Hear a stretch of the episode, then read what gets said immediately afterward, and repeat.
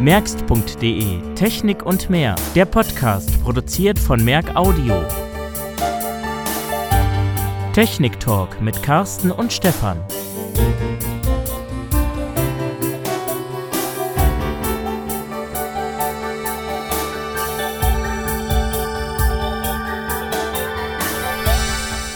Hallo zu einem Technik Talk. Leider ohne Carsten, weil der erkrankt ist. Und weil ich den Technik-Talk alleine mache heute, habe ich mir mal aus dem Schrank ein Gadget rausgeholt, was ich eigentlich für Actioncams und Kameras gekauft habe, nämlich einen Brustgurt. Und dieser Brustgurt erlaubt es mir jetzt, den PCMD 100 entsprechend vor der Brust zu tragen. Der ist hier festgeschraubt. Eigentlich macht man hier eine Kamera dran. Und somit kann ich das in etwa aufnehmen wie ein Lavalier-Mikrofon. Nur das Problem ist, ich sitze jetzt hier auf unserer Schaukel und muss mal anhalten, sonst gibt es zu viele Windgeräusche. Ja, ich disponiere jetzt spontan um. Wir sprechen jetzt über die Side City. Und zu Anfang möchte ich kurz sagen, der Side City 2018 Bericht ist käuflich zu erwerben. Der wird nicht als Podcast erscheinen, bis auf ein Interview. Der Preis dafür beträgt 29 Euro und wir könnt ihr das Ganze bestellen auf zwei Arten und Weisen. Eigentlich habe ich gesagt, äh, ist bis zum 1. Juni die Bestellfrist zu Ende, dann wird es dieses Ding nicht mehr geben. Aber für die Podcast-Hörer mache ich dann noch so eine kleine Karenzzeit. Ich sage mal bis spätestens 10. Juni oder sowas solltet ihr das Ganze erwerben, weil dann gibt es das nicht mehr und dann bleibt es eben limitiert. Warum das so ist, werdet ihr auch noch erfahren. Zunächst mal, wie bestellt ihr eine Mail an redaktion.merkst.de, dann erfahrt ihr, wieder, ja, wie ihr das Geld überweisen könnt. Ihr solltet mir eure Adresse mitschicken, zwecks Rechnungslegung. Oder ihr geht einfach auf paypal.me, also .me slash merkst und dort könnt ihr dann 29 Euro anweisen und in Bemerkungsfeld schreibt eure Anschrift rein, wenn die nicht bei PayPal eh hinterlegt ist. Und auch dann bekommt ihr dann eine Mail mit der Rechnung und einem speziell für euch generierten Download-Link. Ja, warum habe ich das jetzt so gemacht? Die Geschichte ist nicht sehr schön, finde ich, aber naja, ich musste mich irgendwie entscheiden, wenn andere eben auch entscheiden. Und es war eigentlich anders geplant. Und wie heißt es so schön? Erstens kommt es anders und zweitens, als man denkt. Eigentlich habe ich mit dem Vorsitzenden der ISCB, mit dem Peter, gesprochen und wir waren beide uns eigentlich einig, dass es eine sehr tolle Idee wäre, so ein bisschen Synergie zwischen der Interessengemeinschaft sehbehinderter und blinder Computerbenutzer und merkst.de herzustellen, sei es in Bezug auf den Podcast, der Community und so weiter. Und wir fanden das eigentlich beide ganz gut. Eigentlich finden wir das immer noch gut und somit hatte ich aber, weil er dann zur ATIA geflogen ist, nichts mehr gehört und war jetzt auch unsicher, ob wir das so machen oder nicht. Es war sozusagen nicht festgelegt oder äh, manche denken wahrscheinlich, wir haben das schriftlich vereinbart. So ist es nicht. Es war einfach nur so mündlich locker abgesprochen. Aber da diese City dann eben kam und ich selbst dort ausstellen musste bei View Plus, weil ich mir äh, dort, ja, weil ich, nee, andersrum, weil ich nicht verpflichtet wurde, sondern weil ich jemanden vertreten habe und gesagt habe, ich mache das auch gerne, war ich eh da, habe das aber so organisiert, dass ich dann nachmittags rumgegangen bin und ich auch morgens dann meine Assistenten losgeschickt hatte, die dann entsprechend für mich journalistisch in Anführungsstrichen recherchiert haben, was alles so da ist und was sich lohnt überhaupt mit aufzunehmen. Und wir haben sozusagen uns die drei Tage um die Ohren geschlagen waren also abends dann spät zu Hause. Es war also schon wirklich ein zeitlicher Aufwand und ich habe dann nach der Side City das Ganze auch geschnitten. Das heißt, für mich war das Wochenende gelaufen, der 1. Mai war gelaufen zu Lasten meiner Familie und ich habe mir Mühe gegeben, weil ich es gerne hätte der ISCB zeitnah zur Verfügung stellen wollen. Ja, und dann kam es anders. Ich kriegte einen Anruf, man habe sich kurz vor zwölf, wenn man so will, bei einer Abstimmung dagegen entschieden, man braucht das nicht. Ja, okay. Mir auch egal, habe ich mir gedacht, wenn ihr das nicht braucht, die Community kriegt sowieso. Nur was machen wir jetzt eigentlich mit der vertanen Zeit? Wir haben ja die Kosten auch kalkuliert und somit ist ja der Aufwand auch anders gewesen, als wenn ich es nur für einen Podcast gemacht hätte. Dann hätten wir irgendwie mal kurz geguckt, hätten so kurze Interviews gemacht oder mal einen Überblick verschafft, wie wir es letztes Mal auch gemacht haben. Da wäre das in zwei Stunden durch. So aber sind das Ganze 310 Minuten geworden. Ja, und das äh, ist doch ein bisschen länger. Ja, und dann habe ich mir so überlegt, was machst du jetzt eigentlich? Wie kannst du vor allen Dingen die Kosten neutralisieren? Weil wir hatten ja Kosten, wir mussten essen gehen und so weiter. Und das hätten wir nicht gemusst, wenn wir eben früher gefahren wären. Und ich habe mir dann überlegt, na gut, dann musst du das Werk einfach von Merck Audio als Produktion verkaufen. Das habe ich dann auch gemacht, habe das in Facebook geschrieben. dass eben der Bericht käuflich zu erwerben ist, dass es auch ein Urheberrecht gibt und dass es auch einen Kopierschutz gibt, sprich Wasserzeichen und die Versionen eben für die Kunden individuell erstellt werden. Ja, und das führte dann dazu, dass es irgendwie acht oder neun Besteller gab. Oder acht waren es zunächst. Und ich habe gesagt, okay, dann machen wir es so. Wenn es, und das gilt jetzt für euch übrigens auch noch für euch Hörer, wenn es 30 verkaufte Exemplare geben sollte, wobei ich da nicht kleinlich bin, wenn es vielleicht 28 oder 25 wären, dann wird unter allen Käufern inklusive der Community, die ja auch Käufer sind, die ja letztendlich den Podcast seit Jahren durch Beiträge aktiv unterstützen, wird das Revo 2 Beta verlost. Ich habe hier schon einen Revo 2 Podcast fertig und dieses Beta habe ich auch jetzt mit der finalen Firmware bestücken lassen. Also es ist bis auf, dass der Lautsprecher ein bisschen leiser ist, identisch zum finalen Produkt. Kann man also sehr gut benutzen, ist haptisch und technisch gleich. Bis auf, wie gesagt, der Lautsprecher drin ist ein bisschen anders, aber das macht in der Praxis nicht viel. Ja, und dann gab es doch ganz interessante Reaktionen. Manche schrieben, sie würden ja nicht die Katze im Sack kaufen, wüssten nicht, was sie da bekommen. Naja gut, wer die Podcasts nicht kennt, aus 2016 und 2017 von der Set City, kann das natürlich denken. Ne, klar. Als weiteres kam die Reaktion, naja, man informiert sich ja über WhatsApp und Facebook und sei ja bestens informiert. Gut, okay, der zweite Vorname von vielen blinden Menschen ist leider Halbwissen soll auch so sein, muss ja jeder selbst wissen, wie verifiziert seine Informationen sein wollen oder wer sie macht, wie auch immer. Es gibt ja niemanden offensichtlich mehr, der das Ganze macht. Es gab allerdings in der Wissenschaftssendung im Deutschlandfunk, gab es tatsächlich mal ein paar Minuten, das waren aber auch kurze Beiträge, wo es eigentlich nur darum ging, dass viele jetzt auch auf Smartphone-Technik und andere reguläre Technik umsteigen und dort tolle Produkte mitmachen können. Naja. Was ich aber doch etwas zum Kopfschütteln fand, war eine Diskussion, die ich damit ausgelöst habe in der ISCB. Dort haben sich doch sehr viele Leute offensichtlich mokiert über das Urheberrecht. Und das ist schon interessant, wenn ein Interessensverein von Menschen, die in der Datenverarbeitungstechnik zu Hause sind und sich doch eigentlich mit geistigem Eigentum bestens auskennen müssten, gerade so eine Kritik kommt und man würde das nicht einsehen, hast du nicht gesehen, wie auch immer. Okay, habe ich mir gedacht, es muss ja niemand das Ganze kaufen und es ist mir auch egal. Ich habe zumindest einen Teil der Kosten relativieren können bis jetzt, das ist schon mal sehr gut. Und wenn sich eben noch ein paar Käufer finden, dann gibt es eine Verlosung und falls nicht, dann eben nicht. Dann ist mir auch egal, dann wird das Rivo 2 eben verkauft und dann wird das so geregelt. Also ich habe da kein Problem mit, aber ich habe trotzdem darüber nachgedacht und habe mir die Frage gestellt, ja, du investierst hier Zeit und Stunde um Stunde um Stunde, um Podcasts aufzuzeichnen. Das ist im Prinzip auch okay. Dafür gibt es die Community, die die Kosten zumindest technisch auch trägt oder was da zumindest so an finanziellem Aufwand bei den Investitionen reingedonnert wurde und so weiter. Also von daher ist es ja kein Vorwurf. Es ist aber natürlich so, dass es trotzdem die Zeit ist, die nicht bezahlt wird. Das ist meine Freizeit, Arbeitszeit, je nachdem. Ich habe versucht, die letzten zwei Jahre, in denen wir ja, ja, wir haben, wie viele Podcasts haben wir gemacht? Ich weiß es gar nicht. Wir haben mit Ausgabe, ich glaube, 54 haben wir angefangen, sind jetzt bei 100, keine Ahnung, paar 20. Also das sind ja in, also auf jeden Fall in zwei, drei Jahren mehr Ausgaben, als wir die Jahre davor gemacht haben. Und ich habe somit mal die Community gefragt, wie die das eigentlich sehen, ob das eigentlich sinnvoll ist, ob man das Level beibehalten müsste an Episoden, ob man es runterfahren müsste. Und immerhin zahlen die ja einen Mitgliedsbeitrag und haben auch eine gewisse Erwartungshaltung, was auch absolut legitim ist. Erstaunt war ich allerdings, dass diejenigen, die reagiert haben, einhellig der Überzeugung sind, es gibt Dinge, die sind wichtiger. Es reicht auch, wenn du fünf bis zehn oder 15 Episoden machst im Jahr und wir werden trotzdem diesen Mitgliedsbeitrag bezahlen, weil wir so viel fundiertes Wissen erhalten. Das ist uns das wert. Ein tolleres Kompliment kann man nicht erhalten und von daher ist jetzt die neue Regelung das Ende des Jahres, also ich denke, dieses Jahr ziehen wir es jetzt noch so durch, weil ja viel auch vorproduziert ist und dass wir noch ein paar Technik-Talks machen. Und auf jeden Fall ab nächstes Jahr gibt es eben wie vorher auch eine unregelmäßige Ausstreuung von Podcasts, je nachdem, wenn was anliegt. Und wenn ich eben keine Zeit habe, dann ist es eben so, dann habe ich eben keine Zeit. Was natürlich trotzdem die exklusiven Features der Community beibehält, sprich rundum technischer Beratungsservice und auch Hilfestellung bei allem, was mit Technik zu tun hat.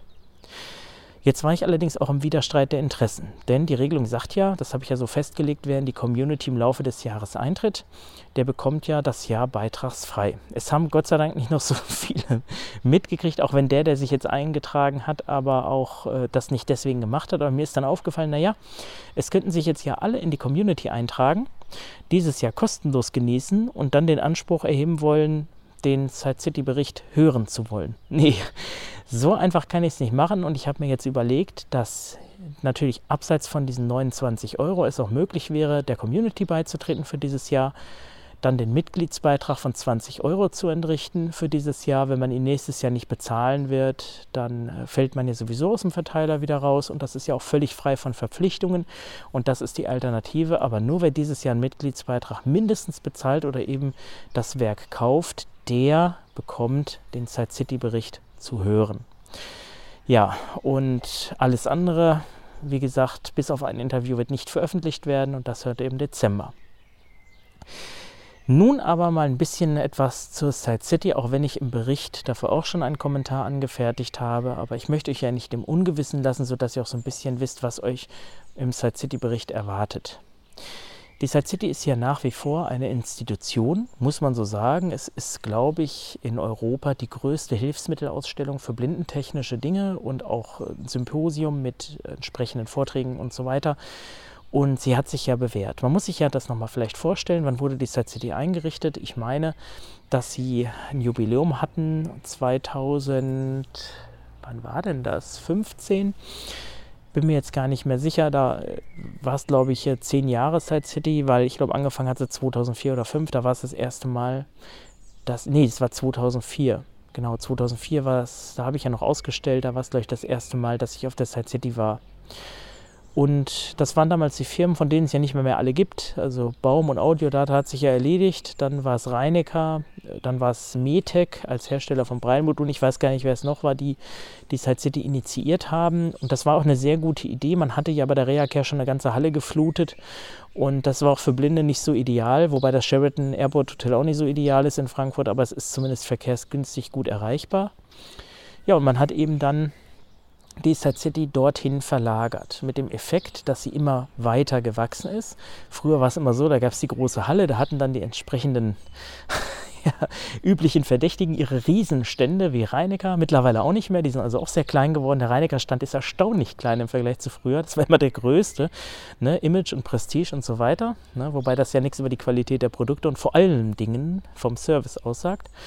Ja, und die anderen Firmen, also Handytech, Helptech hat sich ja verändert, Baum ist weg und äh, Optelec ist letztendlich VFO. Und wenn man es jetzt so sieht, sind die Stände zusammengenommen vom VFO-Konzern sogar die größten. Wer gehört dazu? Also Optelec, Enhanced Vision, Optron und ähm, wer war es noch? Ähm, klar, iSquared, äh, Freedom Scientific, ähm, Blazy entsprechend. Ich weiß gar nicht, ob es die als Hardwarefertiger noch gibt. Die haben ja auch mal Breildrucker gemacht und sowas und dann die anderen Firmen, die man platt gemacht hat, wie beispielsweise, äh, wie heißen sie mit Windows, ähm, GW Micro.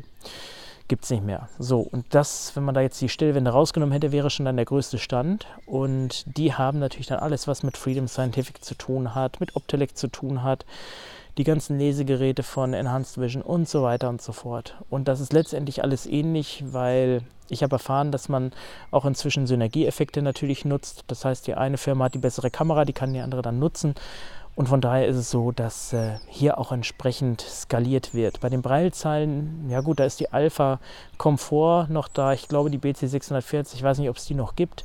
Da hat man jetzt auch natürlich auf Freedom Scientific gesetzt. Die neueste Zeile hat einen Fallschutz und ja, die Focus-Serie ist dann eben jetzt auch überarbeitet. Und naja, also es ist trotzdem ein Laden.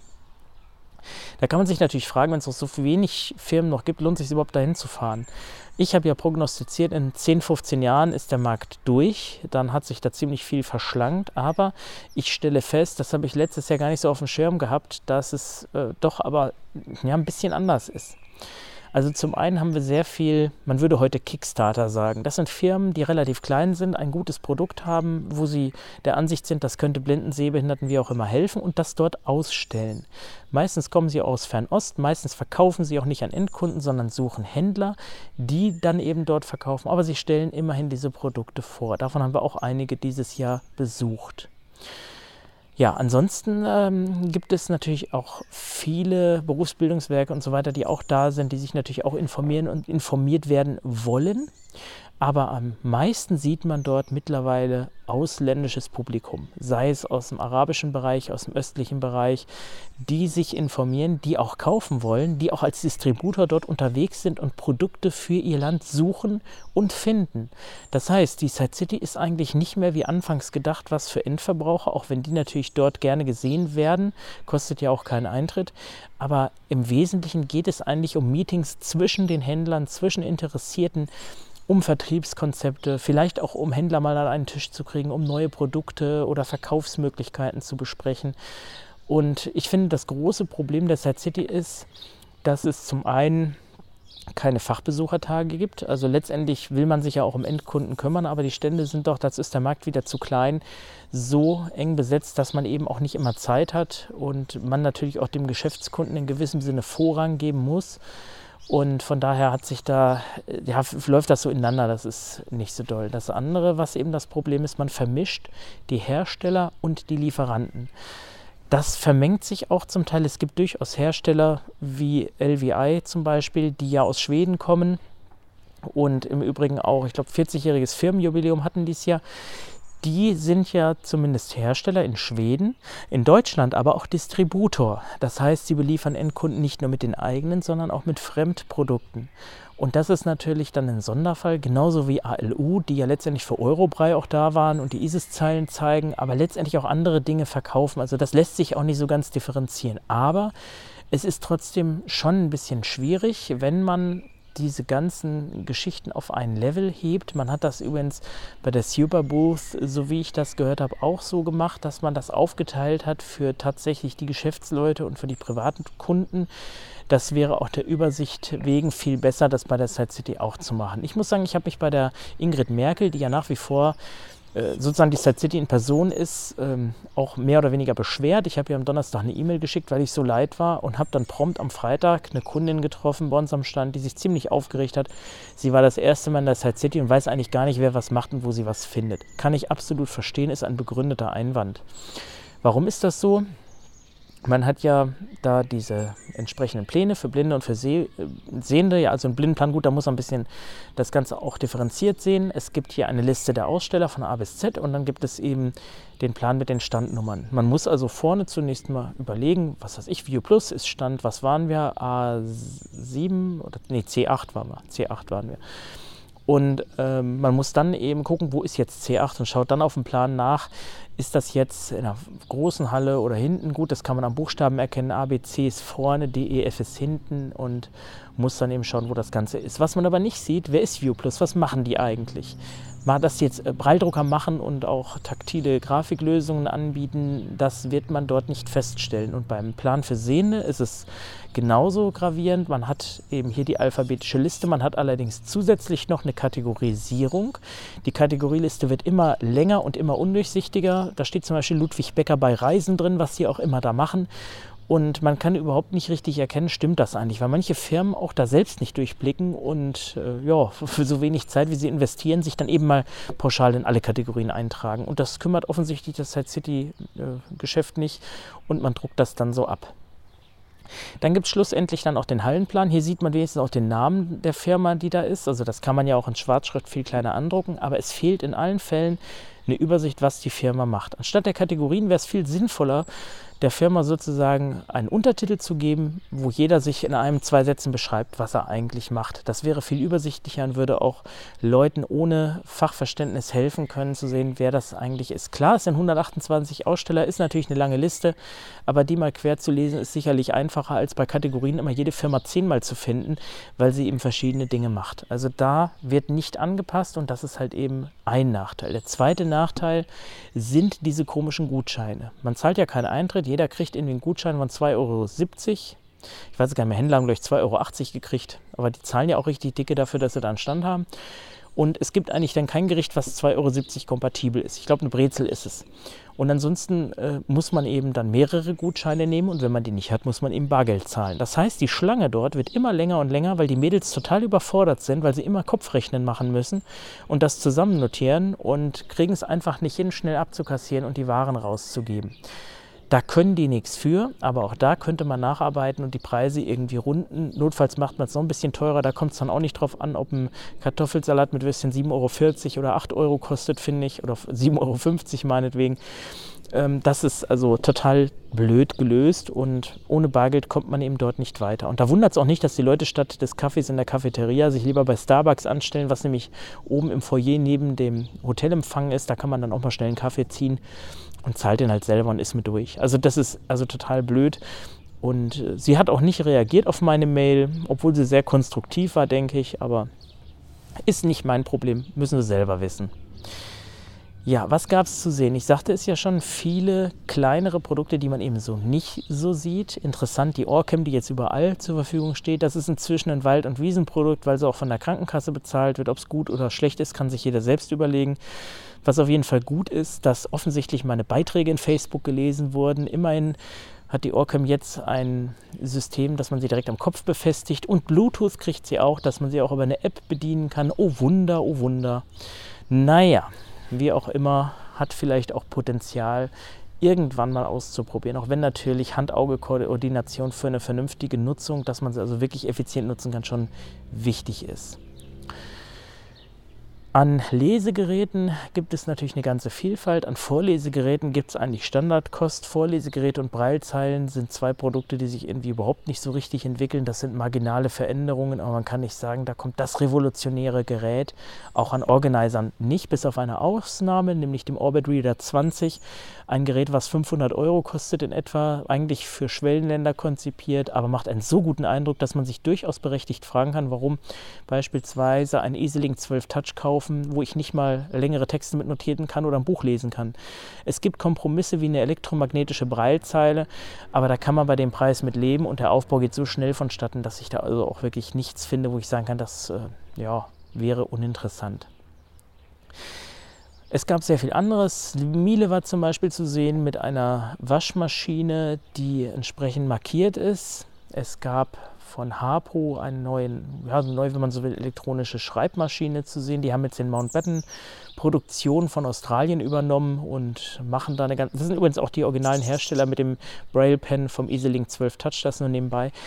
Und ansonsten gab es sehr viel, was man natürlich immer gesehen hat, aber sehr viel auch in Richtung, ich sage mal, Lesegerät, äh, Portabilität, äh, Gadget, Wearable, so Brillen zum äh, Durchgucken, die auch vorlesen können, die auch vergrößern können. Hatten wir alles aber auch schon vor 10, 20 Jahren. Ganz lustig, ich habe ähm, Ende der 90er Jahre als äh, Firma Baum den Elvis, vielleicht erinnert sich noch einer, diese 30.000 Mark Brille mit recht schlechter Hardware vorgestellt hat. Da haben wir immer gewitzelt, wenn jemand diesen, diesen halben Helm da aufhat und geht dann nachts äh, umher und da kommt einer entgegen und man schaltet dann oben den Scheinwerfer an nach dem Motto, wer ist da? Ich muss dich ja sehen. Ja, heute gibt es Brillen mit integrierter LED, die dann auch aktiv leuchten. Also das ist schon lustig.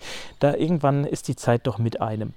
Die Preise allerdings, rund 7000 Euro geht es los, bis 15.000 Euro sind aber doch nicht unerheblich. Und das ist natürlich schon die Frage, ob die Kompromisse, die trotz allem gemacht werden, das Geld dennoch wert sind. Und ich muss sagen, also es ist immer noch nicht so, dass ich so etwas für mich finden würde, um zu sagen, da könnte ich jetzt super mit zurechtkommen.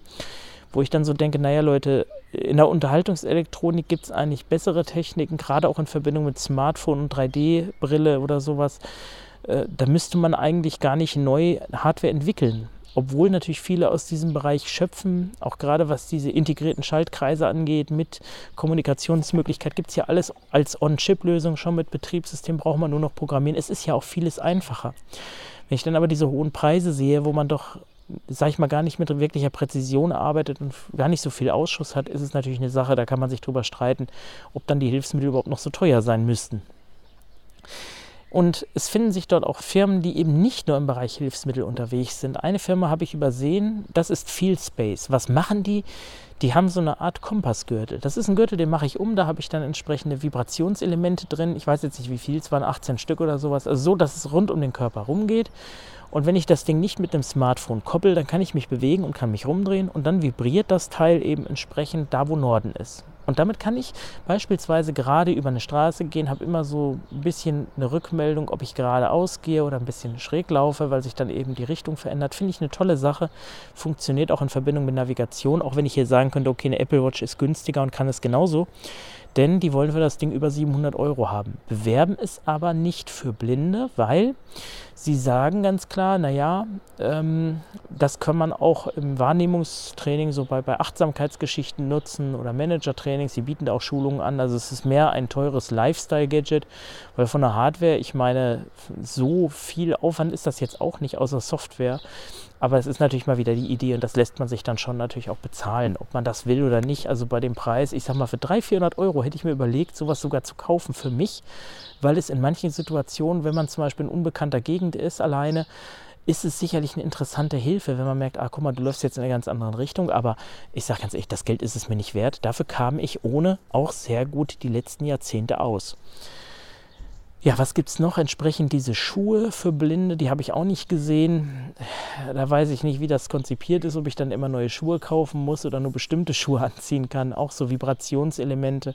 Da ging es ja mal auch darum, dass er mit diesen Schuhen auch Treppenstufen frühzeitig erkennen soll. Ich bin da immer sehr vorsichtig, weil letztendlich ist das Reaktionsvermögen entscheidend, was dann ja auch zur Sensorik passen muss. Und das müsste man wirklich in der Praxis ausprobieren. Da, kann man im Vorfeld eigentlich nicht sagen, ist es gut oder schlecht, aber das kostet sicherlich auch irgendwas. Also das heißt, das Thema Orientierung ist ja immer ein großes. Und seit Jahren gibt es eigentlich da entsprechende Helferlein. Ich habe mal irgendwann das K-Sonar vorgestellt vor 12, 13 Jahren. Das war ja auch so ein Ultraschallteil, das fand ich total toll, weil man damit sogar Oberflächenstrukturen hören konnte. Ja, hat es aber auch nicht geschafft und das war mit seinen 400, 500 Euro nicht mal teuer. Und äh, von daher muss ich sagen, so ein Sonar finde ich technisch innovativer und spannender als so ein Vibrationsgürtel. Aber gut, muss man sicherlich im Einzelfall sehen. Ansonsten, ja, das war es auch schon so eigentlich ziemlich von dem, was jetzt interessant gewesen wäre bleibende Eindrücke gab es natürlich schon. Äh, also gerade diese günstige Breitzeile, da gibt es auch von Orbit ein Grafiktablett, was Sie vorstellen, was auch recht interessant ist. Da kann man den iPhone-Bildschirm taktil machen, man kann darauf mit dem Finger zeichnen. HDMI-Ausgang hat das Ding wohl, oder nee, Eingang wohl. Also ist zwar recht grob auflösend, aber trotzdem interessant. Das Taktonom haben wir letztes Jahr zum Beispiel vorgestellt. Da war ich ein bisschen erstaunt. Ich hätte eigentlich gedacht, sie hätten es fertig, aber auch dieses Jahr konnte man mir leider nicht zeigen, wie das Ding raus und rein fährt.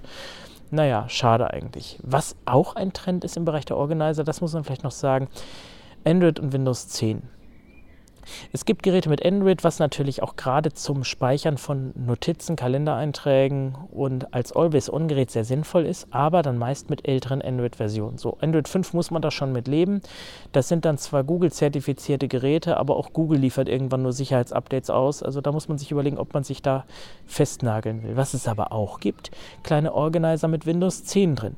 Ne? Also auch 64-Bit, allerdings dann mit Atomtechnik auf der Höhe eines 100-Euro-Tablets, das muss man auch ganz klar wissen die ja, also für Alltagsaufgaben wahrscheinlich reichen, so ein bisschen Office, aber sobald es, ich sag mal, haariger wird, äh, wird das äh, alles ein bisschen schwieriger. Und äh, da könnt ihr euch auch selbst einen Eindruck von machen, wenn ihr bis Oktober aushalten könnt. Ich glaube, Oktober ist es, da werde ich euch ein Notebook vorstellen, das mit sogar noch etwas besserer Leistung ausgestattet ist, aber auch nur um 200, 300 Euro kostet. Also da muss man mal sehen, ob das wirklich angefragt wird. Diese Geräte haben aber trotzdem einen Vorteil. Zum einen, weil sie relativ kompakt sind und zum anderen, weil sie halt doch wirkliche Blindencomputer sind, wie man sie früher hatte. Und manche möchten das. Ne? Wer Braille nutzt, der möchte das wahrscheinlich lieber auch im Braille zu schreiben und von daher haben die Dinge auf jeden Fall ihre Daseinsberechtigung.